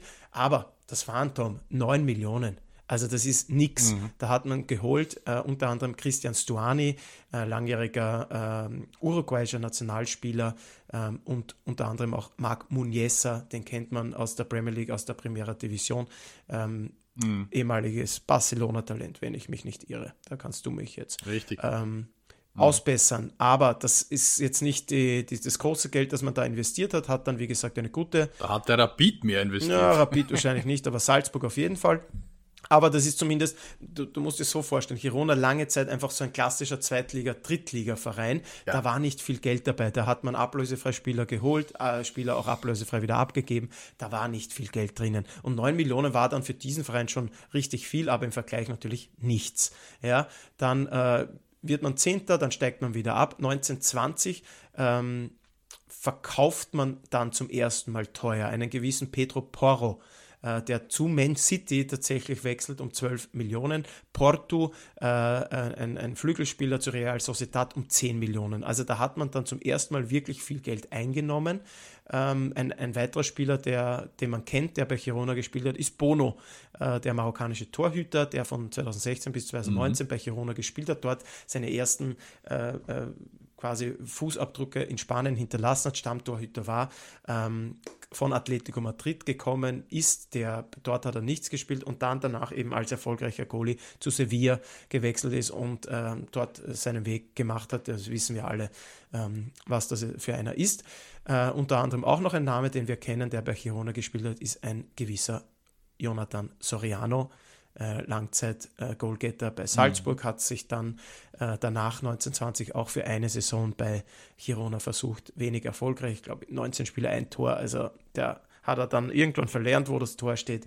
Egal. So, äh, jetzt steigt man 2022, 2023 ein zweites Mal auf in die Primera Division und investiert wieder Geld. Dazwischen auch nicht wirklich viel in der zweiten Liga investiert, da hat das gereicht, was man noch im Kader hat, äh, um dann wieder aufzusteigen. 15 Millionen hat man dann in die Hand genommen, äh, 2022, 2023. Oriol Romeo geholt von Southampton, Viktor Zigankov von Dynamo Kiew, das waren so die zwei teuersten, ist jetzt auch alles nicht äh, das große Geld, das da investiert wurde. Ähm, ja, und hat sich dann auch wieder sehr gut gehalten, Platz 10 und jetzt eben äh, dieser, dieser Höhenflug in der spanischen äh, Primera Division und äh, diese Saison hat man dann auch noch einmal draufgelegt, hat um 22 Millionen eingekauft. Also es steigert sich schon langsam im Vergleich zu den Top-Teams, aber alles nichts. Wen hat man heuer geholt? Rekord, den Rekordtransfer der Vereinsgeschichte, der Ukrainer Artem Dovbik. Weiß nicht, ob ich den richtig ausspreche, ich hoffe es.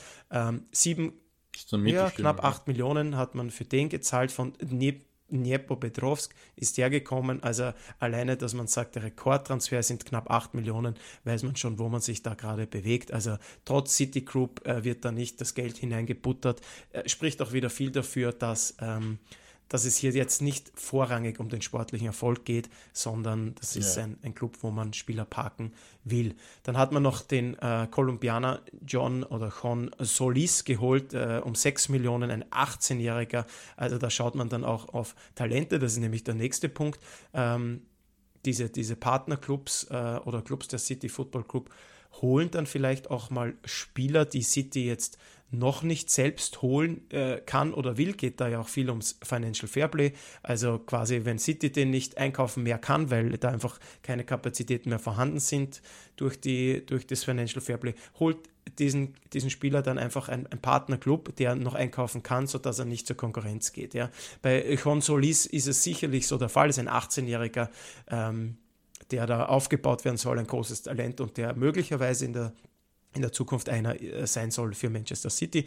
Ein weiterer bekannter Spieler, den man leihweise von Barcelona geholt hat, ist Eric Garcia, äh, spanischer Nationalspieler, Innenverteidiger, der da jetzt auch mhm. mitläuft. Ähm, aber das sind jetzt äh, Spieler, die man geholt hat, Spieler, die, die jetzt verantwortlich sind für diesen Höhenflug, sind andere. Wer spielt beim FC Girona? Und damit wir jetzt auch ein paar Namen nennen, der bekannteste ist zweifelsfrei Dale Blind, oder Daily Blind, ähm, mhm. der Niederländer, äh, kennen wir von Ajax, von Manchester United, von Bayern München, insgesamt 16 Titel geholt, 103 Länderspiele, ist 33 Jahre alt, äh, kam jetzt im Sommer nach einem sehr verunglückten Jahr oder Halbjahr äh, bei den Bayern ablösefrei äh, zu Girona, hat dort einen Vertrag bis 2025, ist jetzt gesetzt in der Innenverteidigung und mit all seiner Erfahrung äh, sicherlich ein wichtiger Bau, äh, Bauteil ähm, für diesen Erfolgslauf. Momentan einer der besten Verteidiger der, von La Liga, finde ich. Ja, der hat, der hat äh, seine Leistung gebracht bei Ajax, jahrelang, ja. zehn Jahre insgesamt bei Ajax, bei, äh, bei Manchester United auch. Also der ist ein sehr solider,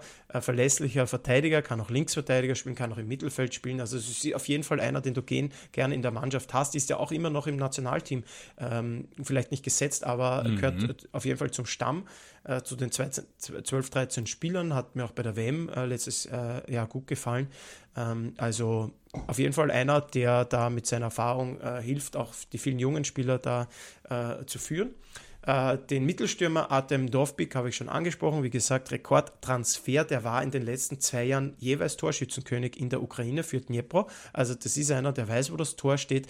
Ähm, hat sich schon ähm, 2018 bis 2020 in Dänemark versucht bei Midtjylland. Auch das sagt etwas aus, wenn du gut aufgepasst hast bei den letzten Folgen. Midtjylland holt ja. Spieler aufgrund von Statistiken. Das ist ein Datenclub. Ähm, also Dovbik auf jeden Fall einer, äh, der mit, mit guten Daten und Statistiken äh, glänzen kann. Und der ist seit Runde 5 gesetzt und hat seitdem in neun Spielen sechs Tore und fünf Assists gemacht. Insgesamt hat er äh, 16 Pflichtspiele, acht Tore, sechs Assists, also ähm, fast in jedem Spiel an einem Tor beteiligt. Äh, das ist einer, der da den Durchbruch jetzt schaffen will oder schon geschafft hat. Ähm, und den Namen müssen wir uns vielleicht merken. 26 Jahre sehr alt, auch natürlich ukrainischer Nationalteam. Spieler. So, wer spielt da noch? Äh, auch, äh, auch das Um und Auf in der Mannschaft ist Alex Garcia, ein 26-jähriger Spanier, äh, der schon 2015 von Villarreal zu Manchester City gewechselt ist. Und damit ist das jetzt der mhm. erste, den ich hier nennen will, der so City-Vergangenheit hat. Im, im, insgesamt sind es, glaube ich, so sieben oder acht Spieler in diesem 25, 26, 27 Mann-Kader. Ähm, der irgendwie so mit City, mit dieser City Group in Verbindung äh, ist. Also so viele sind es dann auch wieder nicht. Ähm, also 2015 von Villarreal zu Man City. Dort hat er natürlich nicht allzu viel gespielt, wurde dann schon 17 bis 19 zu Girona zum ersten Mal äh, verliehen. Das war diese, waren diese ersten zwei Saisonen in der spanischen Primera Division. Seit 2021 ist er fix äh, bei Girona äh, und spielt dort alles durch, ist Kapitän und hat jetzt zuletzt gegen Zypern in der EM-Quali auch sein erstes Länderspiel gemacht. Also mhm. der hat den Weg über Girona, über diesen kleinen spanischen Club in die spanische Nationalmannschaft gefunden. Der ist zurzeit in absoluter Topform, hat sich das verdient. Bin gespannt, ob der dann auch äh, für die EM nominiert wird. Wäre natürlich ein Riesenerfolg für den, für den Club.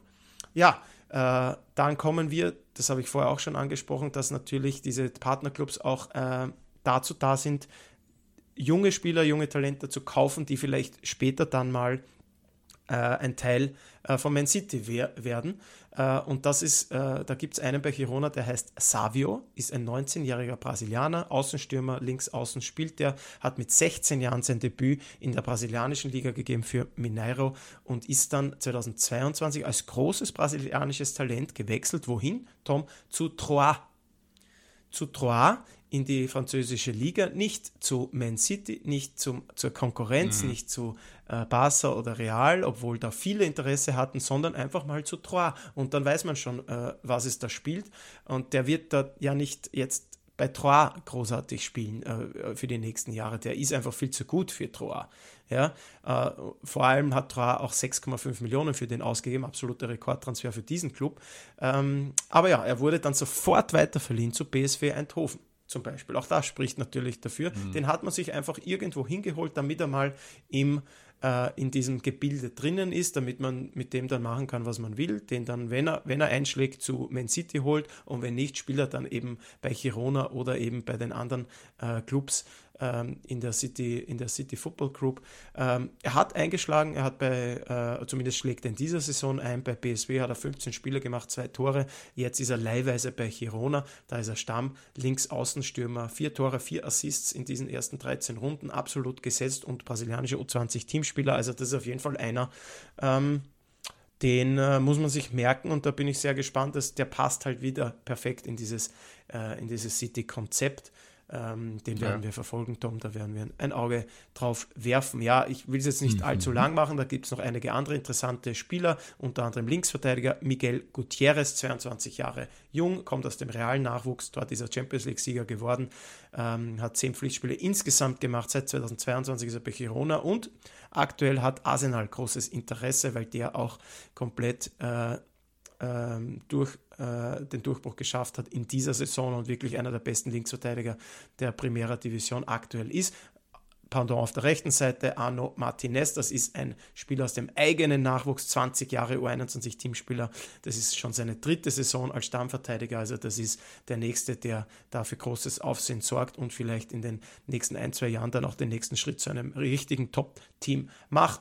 Ja, äh, Janchel Herrera, ähm, ein Venezolaner, der ist einer von City, ähm, der wurde 2017 von City gekauft, fünfmal verliehen, also es ist ein klassischer Konzeptspieler. Da hat man versucht, den irgendwie aufzubauen, hat anscheinend nicht ganz geklappt, wurde ihm fünfmal verliehen. Seit diesem Jahr ist er fix bei Girona und der ist auch das Um und Auf im zentralen Mittelfeld. So, haben wir noch ein paar andere aufgeschrieben, aber das, das reicht jetzt für jetzt, sonst ist es nur noch ein Name-Dropping von Namen, die vielleicht eh nicht jeder kennt, mit dem man nicht so viel anfangen kann. Auf jeden Fall ist das eine Mannschaft, lieber Tom, ähm, die großes Potenzial hat und bei der es aktuell wirklich läuft. Warum? Weil man auch ein Spielkonzept durchzieht seit zwei, drei Jahren, eben jenes von Man City. Und bei Girona klappt das eben sehr, sehr gut. Das hat man schon in der zweiten Liga begonnen. Der Stamm ist auch sehr beisammen geblieben. Also, ich habe schon gesagt, so viel hat man jetzt nicht investiert. Da hat man nicht die gesamte Mannschaft ausgetauscht, um äh, in der obersten Spielklasse mithalten zu können, sondern das ist äh, gewachsen, harmonisch gewachsen. Ähm, und äh, der Trainer, auch um den, auf den noch zurückzukommen, ist ein gewisser Miguel Ángel Sánchez Munoz, kurz Michel. 48 Jahre alt oder jung. Äh, als Spieler hat er knapp 200 Premier, äh, Primera Divisionsspieler für Rayo Vallecano, Malaga und Murcia gemacht. Also das ist jetzt auch kein glänzender Name, auch wenn er so klingt. Miguel Ángel Sánchez Munoz ist natürlich wunderschön, sage ich sehr, sehr gerne, mhm. werde ich vielleicht noch 15 Mal sagen in dieser Folge. Gracias. Ähm, der war lange Zeit Nachwuchskoordinator bei Rayo Vallecano, das ist sowas wie sein Stammverein, dort auch dann Trainer, dann bei Huesca Trainer und seit Sommer 2021 also ähm, in dieser letzten Saison äh, in der zweiten Liga ist er eben Trainer bei äh, Girona und hat von Anfang an dort dieses Konzept durchgedrückt und das funktioniert und äh, ist jetzt in aller Munde, genauso wie, wie sein Verein, der FC Girona. Wird das so weitergehen, Tom? Wir haben es schon angesprochen, wir werden es sehen. Es kommen jetzt die, die großen Spiele. Sie spielen jetzt dann gegen ähm, Barcelona bald, gegen Bilbao, gegen Atletico Madrid, gegen Betis Sevilla, also gegen die Top-Teams in Spanien. Real hatte man ja schon gehabt. Da sieht man es dann auch, gab es eine 0 zu 3 Niederlage, war eine relativ klare Sache. Also man kann festhalten, Girona gewinnt diese Spiele gegen die Teams auf Augenhöhe äh, und holt dann vielleicht, es kommt dann auf die Tagesverfassung an, die Punkte auch gegen gute Teams wie Sevilla und Villarreal. Ähm, wobei Sevilla natürlich wieder richtig bescheiden in die Saison gestartet ist. Also die brauchen dann immer relativ lange, auch wie Real nicht ganz vorne dabei. Also man hat Teams geschlagen, hat eine gute Auslosung, die äh, auf Augenhöhe oder darunter sind. Und jetzt kommen eben die guten Teams und dann werden wir sehen, ob äh, Girona am Jahresende auch noch da oben steht. Ja, weil die mhm. spanische Liga ist nicht bekannt für äh, Überraschungsmeister. Ich habe mir auch das angeschaut. Seit 2005 ähm, sind nur drei Vereine Meister geworden, ganz klar, der FC Barcelona elfmal, seit äh, Real Madrid sechsmal und Atletico Madrid zweimal. Also seit gut äh, 20 Jahren ist es eine klare Sache für die Top-Teams. Äh, eine Meisterüberraschung von einem kleineren Team, so wie es das in anderen Ländern gegeben hat, es eigentlich in der Geschichte der Primera Division nie gegeben. Es gibt auch nur, nur acht unterschiedliche Meister ähm, und das sind alles diese Top-Teams, die man kennt. Ähm, Mhm. Und dann ein kleiner Exkurs zum Abschluss meines Themas, lieber Tom. Sensationsmeister in Europa. Haben wir da ein paar rausgeschrieben, an, an die, die letzten wird man sich gut erinnern können. Aber 1962 gab es in England ein Team namens Ipswich Town. Äh, der Spitzname waren die, die Tractor Boys. Äh, diese, die sind als Aufsteiger und als klarer Abstiegskandidat damals Meister geworden. Das war so äh, das, das, das Märchen des, des kleinen Teams. Das war so die erste große äh, Sensation ähm, in England, ähm, die sind damals Meister geworden, in Italien 1991 Sampdoria Genua völlig überraschend Meister geworden. Dann sind wir wieder in England 1995 Blackburn Rovers, drei Jahre nach dem Aufstieg als wirklich kleines Team mit einem Shearer. gewissen Alan Shearer, habe ich mir hier daneben hingeschrieben, Meister geworden. Dann Deutschland kommt auch nicht oft vor, aber dann doch ab und zu. 1998 können sich die meisten wahrscheinlich noch erinnern, der Aufsteiger FC, erster FC Kaiserslautern mit Otto Rehagel als Trainer und ein paar Legenden in der Mannschaft ähm, holen den Titel vor den Bayern und äh, bis heute der erste und einzige Aufsteiger, der in Deutschland Meister werden konnte. Wer war da dabei? Giriakos Forza? Ja, ähm, Olaf Marschall fällt mir da noch ein. Äh, Geil. Ähm, wer noch? Ähm, äh, keine Ahnung ähm, will ich mich jetzt nicht vertun, aber waren schon einige richtig gute, äh, mhm. also oder so äh, Legenden seitdem dabei. Ähm, ja. 2012 in Frankreich, Montpellier, Die waren davor 14., danach 9., also nie wieder so gut, werden da plötzlich völlig überraschend Meister und natürlich äh, die Mutter aller Sensationsmeistertitel 2016 Leicester City in England. Auch da war es so, dass die als absoluter Abstiegskandidat gehandelt wurden und dann sensationell Meister geworden sind mit einer Top-Mannschaft, unter anderem Christian Fuchs natürlich als Linksverteidiger mit dabei. Und damit, mhm. lieber Tom, war das meine kleine Geschichte, Unfassbar. ein kleiner Rückblick auf einen Verein namens FC Girona, worüber ich jetzt nicht gesprochen habe. Das können wir jetzt vielleicht ein bisschen diskutieren, obwohl die Zeit ja eh schon wieder drängt, ähm, über natürlich dieses äh, ähm, Thema, ob jetzt so etwas wie eine äh, City Football Group gut ist für den europäischen Fußball, ob das nicht ein bisschen Wettbewerbsverzerrung ist, dass man sich da einkauft, äh, äh Teams sich holt, wo man dann seine Spieler parken kann, wo man eben dann so Taktiken verfolgt wie ähm, äh, das Financial Fairplay zu umgehen, indem man einfach mit dem kleineren Verein einen Spieler kauft und dann äh, den irgendwann mal zum größeren Verein äh, abschiebt. Ähm, ja, das mhm. würde ich jetzt mal dahingestellt lassen. Es ist relativ klar, äh, wie die Meinung dazu ist. Das muss nicht unbedingt ja. sein. Auf der anderen Seite ist es natürlich gut für diese kleinen Teams, die sich da ein bisschen Know-how einkaufen, die da äh, ein bisschen ähm, unterstützt werden. Auf der anderen Seite, irgendwann werden diese Clubs sicher auch wieder abgestoßen, wenn sie dann vielleicht kein Geld mehr einspielen äh, und dann werden diese äh, kaputten Clubs hinterlassen. Äh, noch ist es nicht so weit. Äh, die City Football Group macht das sehr kontinuierlich, äh, hat kein einziges Team noch abgestoßen. Zwölf sind es ja an der Zahl. Viele davon verbessern sich auch sportlich, aber es geht, wie gesagt, auch in die andere Richtung. Bin gespannt, wie lange man da bei Troyes noch, noch mitmacht. Ähm, Wenn es dann vielleicht sogar in die dritte Liga runtergeht, dann macht das auch für, für die City Football Group keinen Sinn. Ähm, ja, das so viel zu dem Thema. Ähm, hast du äh, Anmerkungen, lieber Tom, Fragen, dann bitte ist jetzt die Zeit ja, ich dafür. ich fand es wie immer großartig. Wirklich. Sehr, sehr spannend. Vielen, vielen Dank. Hast du Weltklasse gemacht, mein Freund. Wirklich. Muchas gracias. Sehr viele, sehr viele, wie ja, ja. Miguel Ángel Sánchez Munoz sagen würde. Oh. Ja, ein Name wie aus dem. Packen wir den auch jede, Wo jede Folge. Ja, schauen wir mal. Wenn du erstens musst, du, musst du dir merken, du könntest das, du hast das sicher mitgeschrieben ja. auf deinem kleinen äh, äh, Ariel-Blog. Aber äh, Titelblog. Titelblog, genau. Miguel Ángel Sánchez Munoz. Also erstens merken und zweitens, äh, dann bin ich gespannt, wie du Schön. den äh, nächste Woche äh, reinbringst. Äh, auf jeden Fall, ja, war es das. Und dann kommen wir zum Abschluss. Die Folge ist schon wieder sehr, sehr lang. Ähm, zu unserer äh, Schlusskategorie. Eins gegen eins. Die Spielerduelle. Richtig, Michi. Und da fange ich gleich an, weil du das jetzt so äh, ausgeführt hast, diese Thematik und super recherchiert hast, ähm, dass du jetzt ein bisschen nachdenken kannst. Zur Ruhe kommen kann, mich ein bisschen beruhigen kann. Zur Ruhe äh, kommen kannst, genau.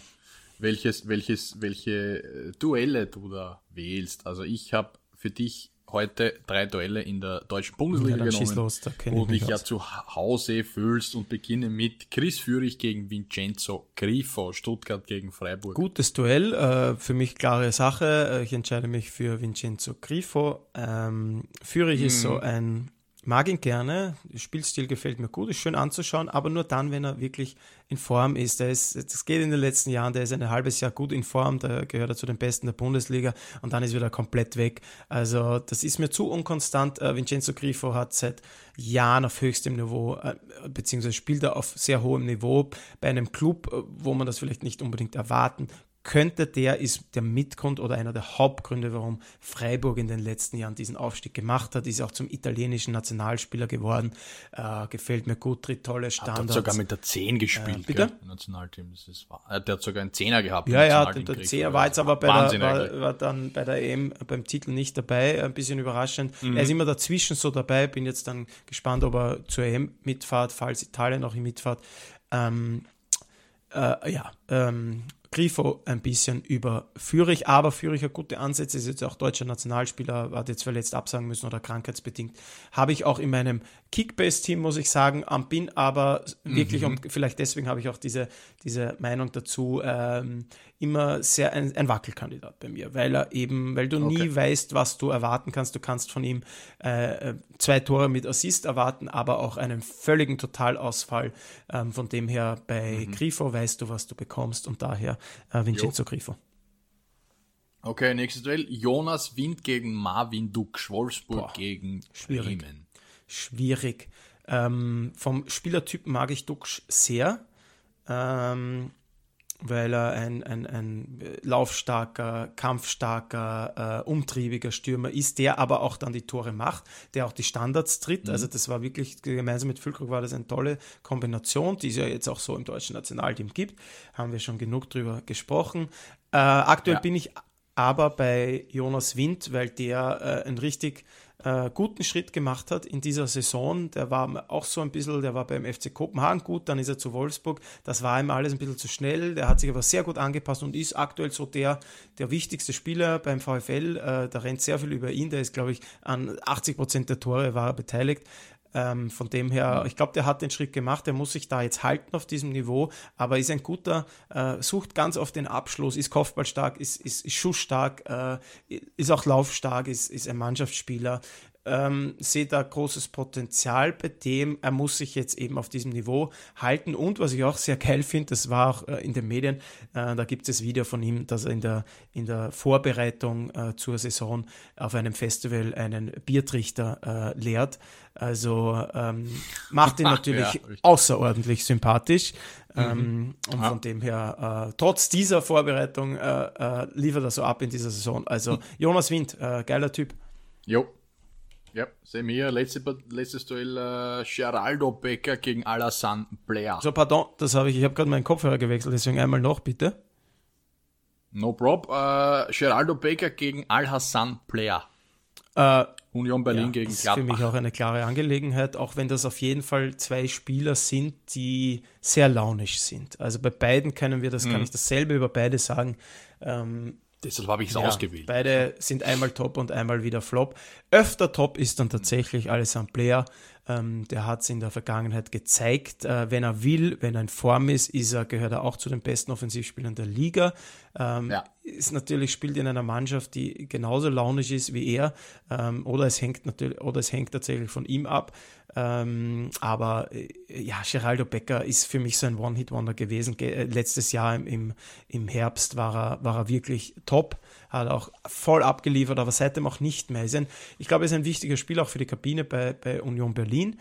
Ähm, mhm. aber, aber Blair ist der bessere Fußballer und deswegen alles am Blair. Ja.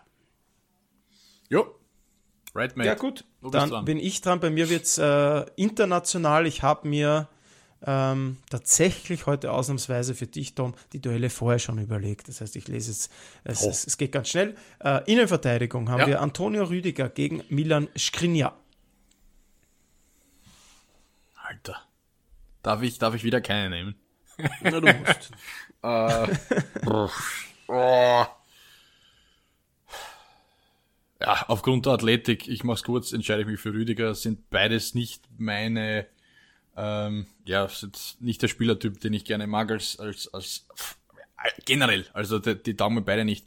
Äh, Rüdiger sehr viele Mätzchen auch, immer am, am Diskutieren mhm. mit den Schiri, mit den Gegenspielern mag ich nicht, aber ich entscheide mich trotzdem für Rüdiger, weil er in seiner Physis und Athletik äh, auch schon einen anderen Weltklasse-Stürmer zu verzeichnen Ja, ich glaube auch, äh, Rüdiger spielt noch eine Klasse höher als, als Skriniar. Äh, ich meine, der spielt bei Real Madrid, ja. ist da gesetzt. Das ist so. Äh, dann gehen wir eine Stufe nach vor, positionsmäßig. Äh, Thomas Pathé gegen Pierre-Emile Heuberg. Alter, heute hat der Duelle. Ich fasse es nicht. Ähm, boah, wieder so ein 50-50-Ding. Ähm, nehme ich aber Heuberg, äh, weil er so ein bisschen Box-to-Box-Spieler ist, auch ein Sechser bringen kann. Ähm, Laufmaschine, spult viele Kilometer ab. Mhm. Gefällt mir eigentlich sehr gut, bringt immer Leistung, du weißt, was du bekommst. Thomas Bate äh, auch sehr viel Physis, viel Athletik drinnen, manchmal als Rechtsverteidiger, manchmal als Sechser, manchmal als Achter gebracht bei Arsenal, fand aber nie wirklich seinen Platz, man will ihn auch wieder abgeben. Ähm, ich entscheide mich für Heuberg. Okay, ähm, ich würde mich dafür Party entscheiden. Heuberg äh, ist brav und ist gut und ist, ist, ist auf jeden Fall der bessere Fußball, würde ich meinen, oder, oder eben macht mehr fürs Spiel. Aber Partey in seiner ja. Prime und wenn er in Topform ist und wenn er das Vertrauen hat, äh, gehört er für mich zu den besten Sechsern der Welt.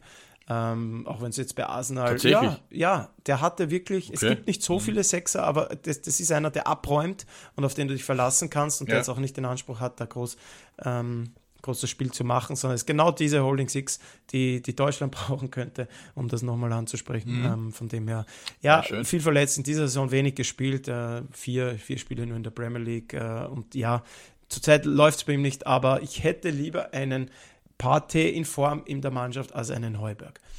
So, und das okay. letzte Duell ist jetzt ein spannendes, lieber Tom. Da bin ich gespannt, was du sagst. Ähm, es, Im ersten Moment wirkt die Entscheidung klar, aber äh, für mich nicht ganz. Es ist Heung Min Son gegen Antoine Griezmann. Ja, die ist klar. Ja, für die ist die klar, weiß ich die schon. Ist, ja. ja. Die ist klar, weil es äh, Antoine Griezmann sein muss. Also für mich persönlich, weil er wie soll ich das sagen? Äh, er ist momentan wieder einer der besten zehn Spieler der Welt. Ähm, ist bis auf diese eineinhalb Jahre bei Barca eigentlich immer konstant im Weltklasse-Niveau unterwegs, zählt zu den Besten. Ähm, ist so ein bisschen der Atletico-Talisman, liefert auch in der französischen Nationalelf mhm. ab. Ähm, vielleicht sogar in seiner Prime, die er jetzt wieder anscheinend kommen kann und wird, ist er ein verkannter ähm, Weltfußballer für mich. Also er hätte das Potenzial gehabt oder hat dass er Weltfußballer geworden wäre. Antoine Griezmann für mich ein Achter, ein Zehner, ein hängender Stürmer, ein Flügelspieler. Den kannst du überall bringen. Der ist für die äh, genialen Momente mhm. zuständig und für mich geiler Kicker und das ist für mich ja absolut, absolut. Aber ich bei mir ist es ist es sehr sehr eng, denn ich liebe Heung-Min Son, ich mag den total gern auch. Ein, ja, das ist wieder einer der intelligenten Spieler. Also bei mir merkt man, ich mag dann die, die auch ein bisschen was im Kopf haben. Und wenn du die, seine Statistiken anschaust, ist das schon auch, der, der ist immer so ein bisschen, was den internationalen Fußball angeht, underrated. Unter ja. dem Radar, mhm. wenn du den, die Premier League-Zahlen ja. äh, anschaust, es ist, puh, und der ist nicht immer dieser Toilet. Mittelstürmer, sondern der, der macht viel nach hinten, der spielt am Flügel, äh, ist, ist hängend. Äh, diese Saison schon wieder äh, 12 Spiele, 8 Tore in der Premier League. Letzte Saison 36 Spiele, 10 Tore, 6 Assists. Davor die Saison hat er völlig abgerissen. 35 Spiele, 23 mhm. Tore, 9 Assists. Davor 17 Tore, davor 11, davor 12, davor 12, davor 14. Also der hat in den 1, 2, 3, 4, 5, 6, 7, Großartig. in den letzten acht Saisonen, wenn so, wir davon ja. ausgehen, dass er heuer auch noch zwei Tore schießt, hat er in den letzten acht Saisonen immer zweistellig getroffen in der Premier League, hat ähm, knapp 400 Premier League-Spiele für Tottenham bzw. Pflichtspiele für Tottenham gemacht, 150, 153 Tore, 81 Assists. Also der wird mir Tottenham Legend. Absolute Tottenham Legend, absolute Premier League ja. Legend mittlerweile und aber trotzdem noch unter dem Radar. Ähm, vielleicht ist das Duell mit Griezmann äh, ein bisschen unfair oder unglücklich gewählt. Äh, Griezmann natürlich vom Potenzial, du sagst es richtig, ein potenzieller Weltfußballer, der es aber nicht immer abrufen konnte. Ich habe mir jetzt auch seine Statistiken ja. aufgemacht. Das war letzte Saison vor allem auch absolut überragend für Atletico. 15 Tore, 17 Assists allein in der, ähm, in der Liga. Ähm, stark, auch diese Saison schon wieder 8 Tore in 12 Spielen und natürlich für Frankreich liefert ab. Mhm. Ja, Griezmann über Son, aber ein sehr enges Duell und in jedem anderen Duell hätte Son wahrscheinlich die Nase vorne. Ähm, mhm. Ja. Wahrscheinlich ist es so, ja. Ja. That's it. That's it for today. Ähm, wieder eineinhalb Stunden, das ist Wahnsinn. Und ich glaube, wir könnten noch drei weitere ja, Stunden wir, easy das, plaudern das, das, Getratsche über die deutsche Nationalmannschaft ist wieder ja. ein bisschen ausgeufert. Ja, aber what else? Äh, ich glaube, äh, es gibt sehr viel über dieses Thema zu reden. Das haben wir genutzt und für das ist ja der Podcast da, mein Freund. Und wir freuen uns auf das morgige Spiel Österreich gegen Deutschland.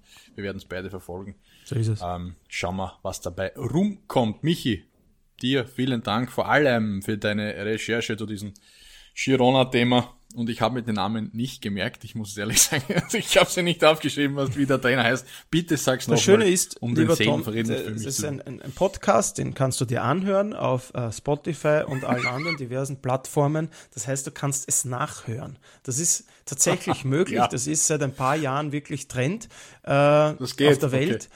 Dass man Dinge dann aufnimmt, in Mikrofone reinspricht und sich die dann anhören kann. ähm, du findest das Ganze unter Ballkontrolle der Fußball-Podcast mit Tom und Michi. Ähm, das ist die Folge Nummer, weiß ich gar nicht, 19 oder 20. Äh, wird heißen irgendwas mit, äh, du, irgendein DFB-Bashing wird dir schon einfallen. Ähm, Ja. Da kannst du den Namen dann äh, öfter hören und ich werde es so vielen machen. Dank, lieber Tom, fürs Zuhören, fürs Miteinander plaudern. Vielen Dank, liebe Zuhörerinnen und Zuhörer, fürs Einschalten. Bleibt uns treu und äh, bewertet uns, äh, schickt uns Feedback, liked und alles, was wir da so raushauen. Ähm, ja, das war's von mir und wie Miguel Angel Sanchez Munoz sagen würde, adios. Schön, Michi, vielen Dank. All set. Von mir war es das auch. Danke, Bussi und Baba.